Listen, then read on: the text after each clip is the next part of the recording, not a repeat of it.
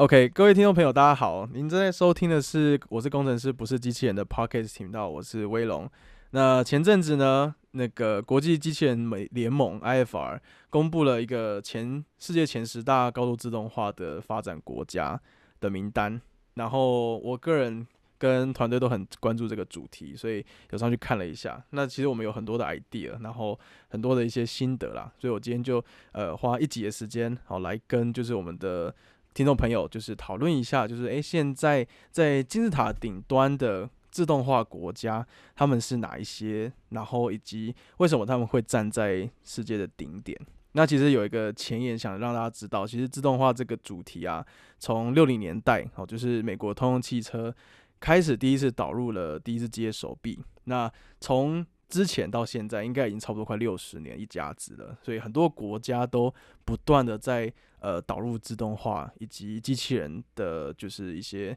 阵容。那其实 IFR 每年都会去编列这个呃世界上自动化的一些清单，好，我们就叫强国吧。那今天我们就来看看说这个龙虎榜上面有哪一些强国。那我们也欢迎听众朋友猜猜看，这个清单上会有哪一些国家呢？那接着我们来介绍今天的两位重量级来宾。首先，第一位是来自新加坡自动化设备商 Semis 的总经理 CM。我们欢迎 CM，CM 你好。啊，大家好，我是来自新加坡 Semis 的 CM 林。Hello，CM 早安，可以请您跟观众自我介绍一下吗？嗯，呃，Semis 本身在新加坡的中部，就是呃，啊，大国岭这一带。对我们这边呃，公司的业务。业务大多是在呃手臂、无人车，还有呃自动化方案导入，对，同时也有培训跟维修的服务。OK，CM 你好，那我们接着介绍的是达明机器人股份有限公司的营运长 Scott，Scott 你好。大家好，我是达明机器人营运长，那我是呃 Scott。嗨，早安早安，跟各位介绍一下，其实 Scott 在公司大家都叫他博士，然后比较亲切一点。那我们回到 IFR 的这张二零二一年的最新统计资料哈，在我公布正式的前五名之前呢，想先问问两位来宾啊，您心目中的前三名会是哪一些国家呢？CM 可以请你说说看吗？我我的想法了哈，大概应该是韩国，然后日本，之后就新加坡。哇，CM 对新加坡相当的有信心啊。呃，我因为我印象中，我我有看过早期的报，比如较早前的报告，好像新加坡是蛮蛮前面。好的，那我们等一下再一起看看新加坡在名单上排名第几号。那博士您呢？您觉得这个前您的心目中前三名会是哪三个国家呢？关于这个这个报告，我几年来都一直有所呃涉略，其实大概也知道答案。不过如果说以一个呃正常去猜想的话，那想象得到的是日本、德国还有韩国。因为日本本身是呃机械手臂的一个大国嘛，那德国在工业四点零也是一个领导的一个国家，那想象得到应该是他们是在前面的。OK，听起来两位来宾都觉得日本跟韩国的排名应该在很前面哈，那我相信听众应该也非常同意日本算是一个高度自动化的国家。好的，那我们就就来宣布 IFR 的前五名喽。OK，那在公布这个名单之前，我先稍微备注一下，IFR 使用的一个数据呢，是每一万名员工里面有使用几只机机械手臂，好，就是不限于任何种类的机械手臂。那这个就是他们的单位这样子。OK，那我们就来公布啦。第五名呢是欧洲的一个国家，是瑞典。接着呢，也是一个欧洲的国家，是我们的德国。第三名呢，就是两位长官都有猜到的日本。第二名呢，跟第一名呢，我先跟各位讲，这两个国家呢，都相当的超越后面三四五六七八九十，就是后面的名次哈。第二名呢是我们的南韩，哦，就是韩国。那第一名呢，哈，站在世界顶点呢，就是我们的新加坡。新加坡呢，在呃上去年的统计呢，每一万名的员工里面，使用达到了九百一十八台机械手臂。这个统计资料相当的惊人哈，那也恭喜 CM 哈，代表国人跟您说声恭喜。请问您有什么看法呢？感想没没想到新加坡的那个应用率应该蛮高的。是啊，我个人看到的第一个想法是，原来新加坡境内还有工厂啊，而且导入自动化的比例也很高。就我一个外国人的印象，我一直以为新加坡是一个金融跟科技的一个枢纽，那大部分的工厂应该基本上都已经移到其他地方去了，这样子。所以想问问看，CM 您的看法，就是新加坡如何在这个表单上脱颖而出呢？嗯，其实新加坡的地呃寸地环境嘛，那人口也是密集度蛮高的，所以其实新加坡政府在在近十年已经不断的在推广自动化，提高产能，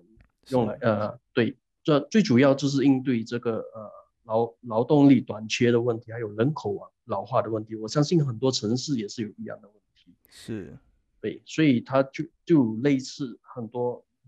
这种自动化的。这个补贴或者是呃教育来去推广，然后来呃达达到那个高呃提高生产生产能力。了解，我觉得刚刚 C M 点出了一个很重要的一件事情，政府跟企业其实都蛮重视这块，那甚至学校这端也都很多的互动。好，其实我觉得。呃，就我个个人观察啦，其实政府在推动自动化这块，其实应该是一个很重要的推手。那我觉得，呃，根据 C M 刚的回应，其实也可以得知，就是在新加坡已经算是一个很高度、很早期就发展的一个政经枢纽。那我觉得在自动化这块，一定是有正面的影响的。嗯，还有还有需要补充这一块，就是其实我们这几年会看到，就是呃，自动化不不专属于大企业。那很多中小型企业已经开刚刚开始导啊，已经开始有导入那个自动化的意意识，也有导入，有有一些相当成功的案例。OK，所以其实中小企业也开始呃有意识到，哎，其实加入自动化是一个嗯很重要的一个趋势，对不对？对，OK。好啊，那我们谢谢 C N 哈，就是呃，我们刚刚聊的是前前五名哈，那其实我认为那个我们在后面，大家可能一定听众朋友一定会想到说，诶，我们在想工业或者在想就是大国强国，一定会想到两个很重要的国家，就是一个是我们的老美 U S A 啊，另外一个是我们最邻近的好朋好好邻居中国啊，那这两个国家为什么都没有在？榜上前五名呢？那我必须先跟各位公布哈，就是我们的美国呢，就站在这个名单的第九名，也就是刚好挤进前十名。那中国呢，目前是排名在第十五名。其实我我我认为这个主题非常的有趣，就原因就是因为这两个大强国竟然没有排在呃大家可能会想象中的前五名。那相信听众朋友一定也想知道为什么哈。那这边想请教博士，您觉得为什么像美国或中国这种强国，它为什么不会在名单的前五名呢？如果我们来看这个全世界 GDP 的数量来看呢，美国是占第一嘛，中国占第二，没错。那以 GDP 来说，美国的制造业在它的占比里面就只有十九 percent，接近二十嘛哈。那它的服务业其实是最高的，快八成。是快八成，所以可想而知啊，就是说以它里面还是以服务业才是它的一个 GDP 的重点嗯，那制造业本身这十九 percent 里面，所以以以这样子来看的话，它如果能够占到这个比例，也是算是呃一万人里面使用手臂的数量还是算不少的。那不过后续的，因为它呃会有一些就是说。制造业要移往美国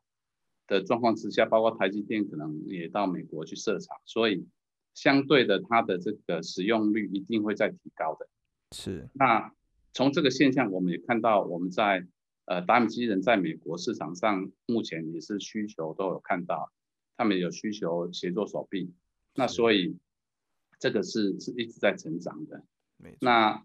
那另外一个部分呢，就是说以以以中国的大陆的呃来看的话，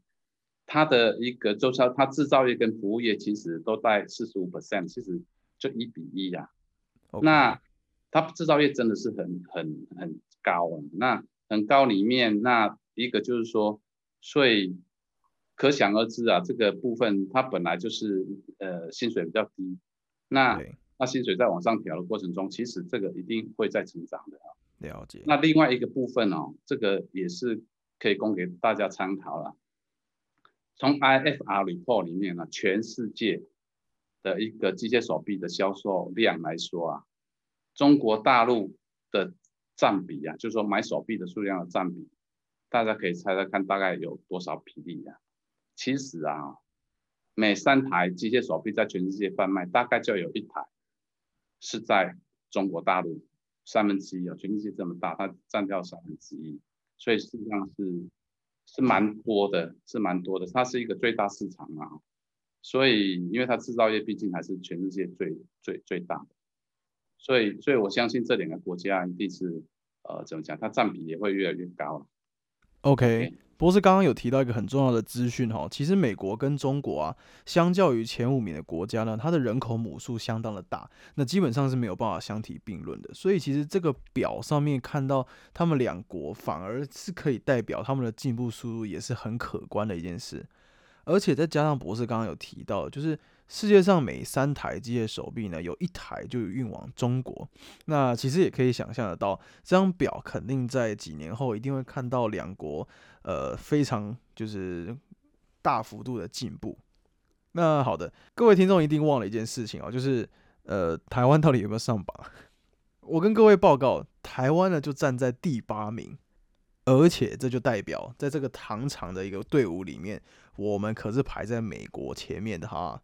那我个人是觉得很骄傲啦，因为在台湾其实到处都看得到机器人嘛，而且我们国产的机械手臂可是世界闻名的。好，那当然是我这个人看法啦。那我也想听听两位来宾的想法，所以想先请博士呢跟我们分享。OK，台湾在全世界 GDP 的排名站在第二十六名的地方。那我们国内自己的一个呃，有三十二 percent 是算制造业，那有六十六 percent 是是服务业为主的。那这个里面呢，就说台湾最主要的制造业还是在于这个 IC 制造跟电子相关的部分是占最多的啊，就说比重是最高的。没错。那在这个比重里面呢，就说呃。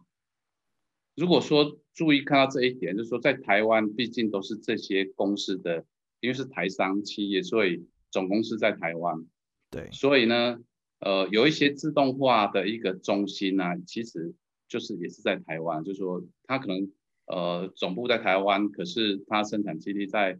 在中国大陆，有的是在越南，有的是在泰国，哦，说甚至印度。是。那如果说以台商在全世界。的制造业哦，只要是台商公司的制造业的份额，绝对是超过二十六名的啦，一定是在很前面的。是的，因为就像呃提到了一个以 notebook 的的来说，台湾厂商生产的可能超过可能是八十 percent、七十 percent 都台湾生产的 PCB 的部分，这个也都是在前面，包括呃包括这个封装 IC 封装。也都是台湾，可能也是占七八十 percent。那 IC 制造，台积电光台积电就是以晶圆代工就占了五十几 percent 的份的，这个都是全世界无可取取代的地位。那从这个当然台湾里面，因为是总公司，当然还有部分的它工厂在台湾，所以如果这样子来看的话，目前是有占到第八名。可是目前也都是台湾，呃，因为呃中美大战、经贸大战的问题，所以很多。产业都往台湾，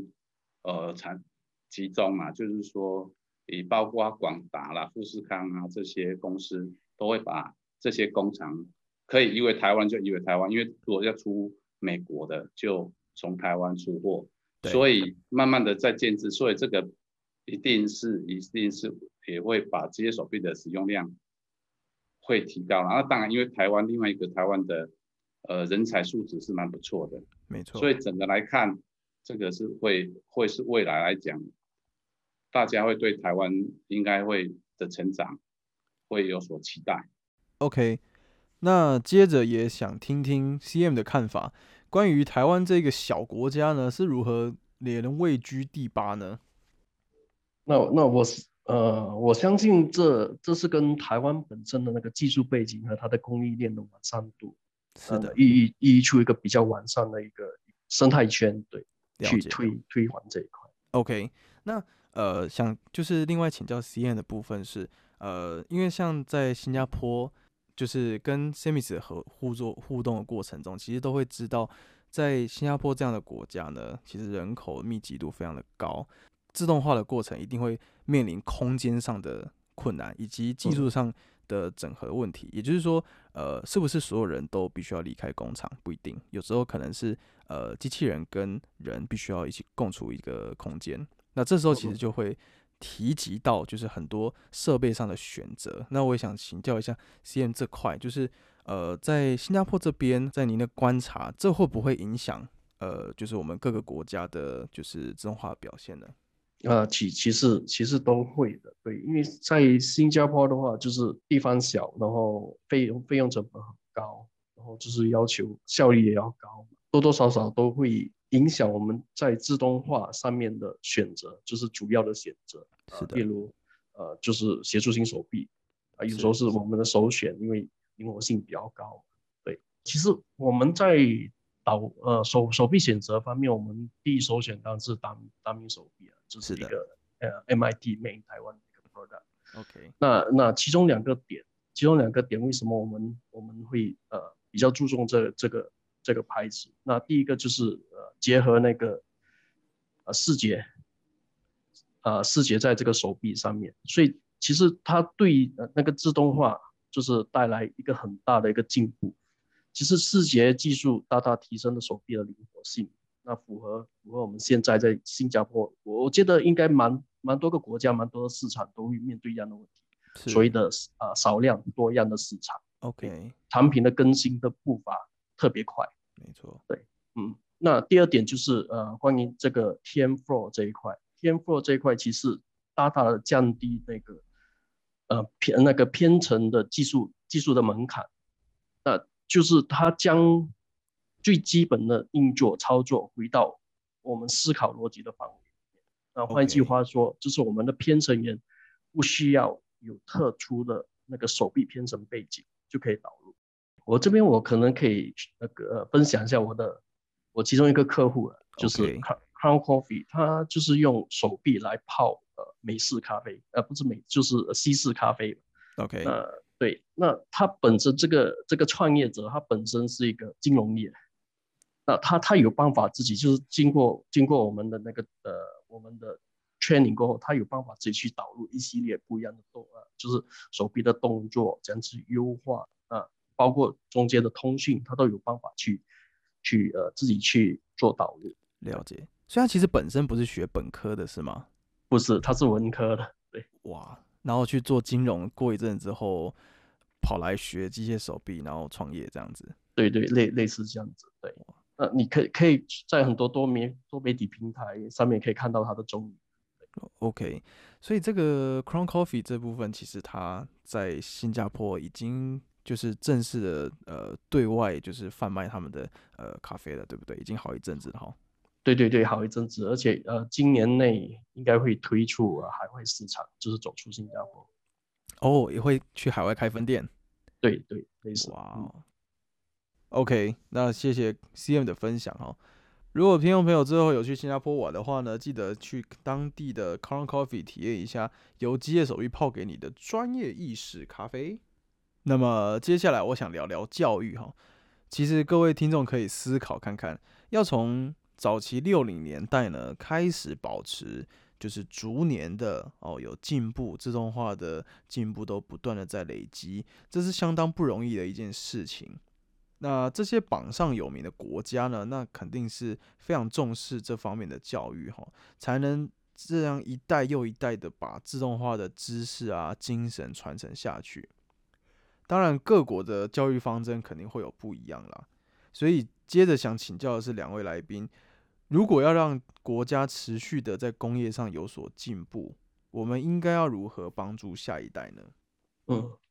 那呃，产产业协界跟政府嘛，哈，那其实三三方面在新加坡三方面都有合作。那比如产业产业方面，他们一般上都会有自己的 smart lab。然后公开给大众或者学生去参观，那让学生知道当当下这个产业就是这个产业，它它它它引用的是什么技术，那什么类型的手臂也好，自动化也好，就是呃人工智能也好，都都都可以很清楚的看到这一块。OK，那学嗯，那学界方面就是呃，学界方面就是他们就是现在本身它有一定的课程给在就是在校学生或者是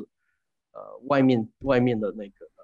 已已经在业的一些呃人员，对，像像我本身就是十年前我就参加了一个呃类似 part time course，对，是啊在里面我也学到 COBOL，认识到 robot 这一块，对。哦，这是您第一次接触到 COBA 这个这个设备吗？对，robot 就是最最主要那时候还比较呃，就是比较擅长用 robot，因为 OK COBOL 这个名字会比较新。对，OK，那那费用资助九十高达九十八千是由政政府来呃政府支出。对哦，政府去帮你付那个，几乎把课程费都付掉，这样。对对对 OK，对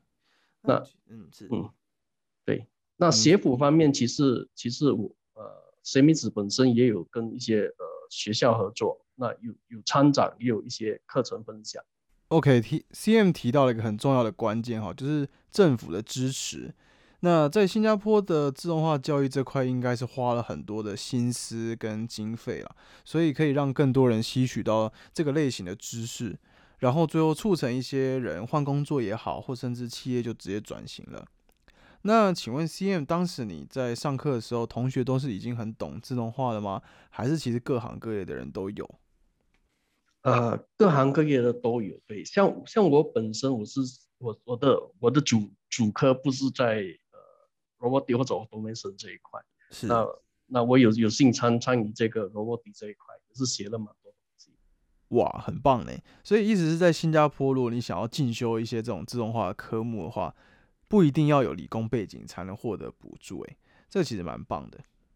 那当然，我们也来看看台湾是怎么做的吧。这边想请博士来跟各位说明。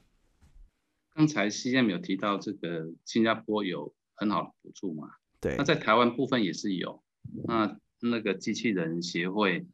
那一块，还有这个资呃资讯的部分，其实也有这个部分的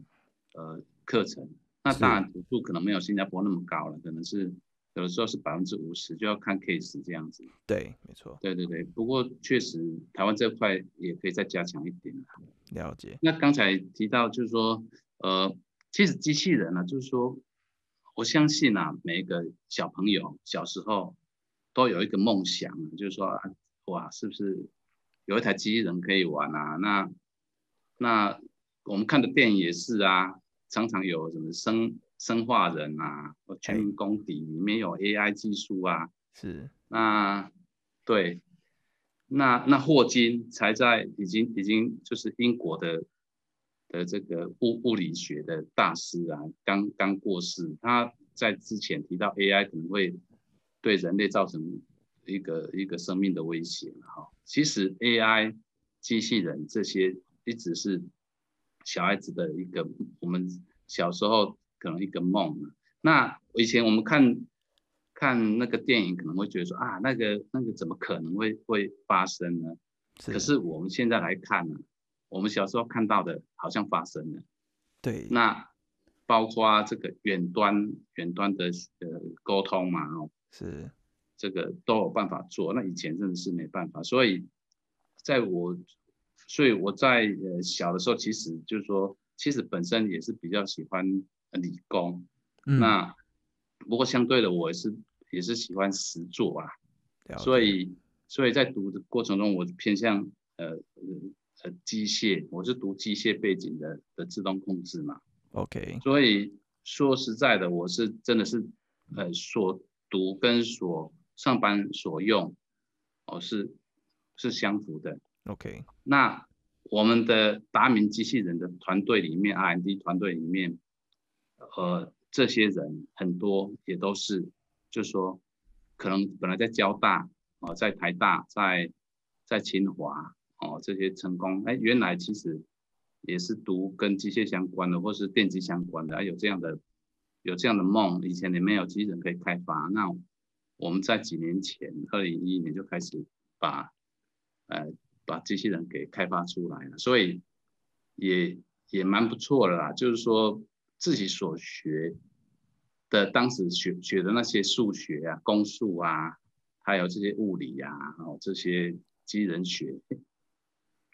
都有用上来。OK，而且是自己自己，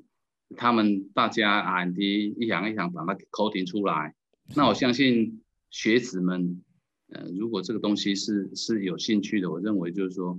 呃，厚实自己的本职学能嘛，哈。那说实在的，也可以就是说，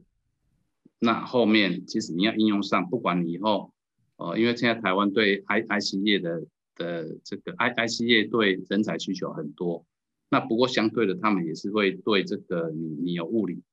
或是呃理工背景，还是要有有这样的需求啊，所以也是鼓励大家说把这个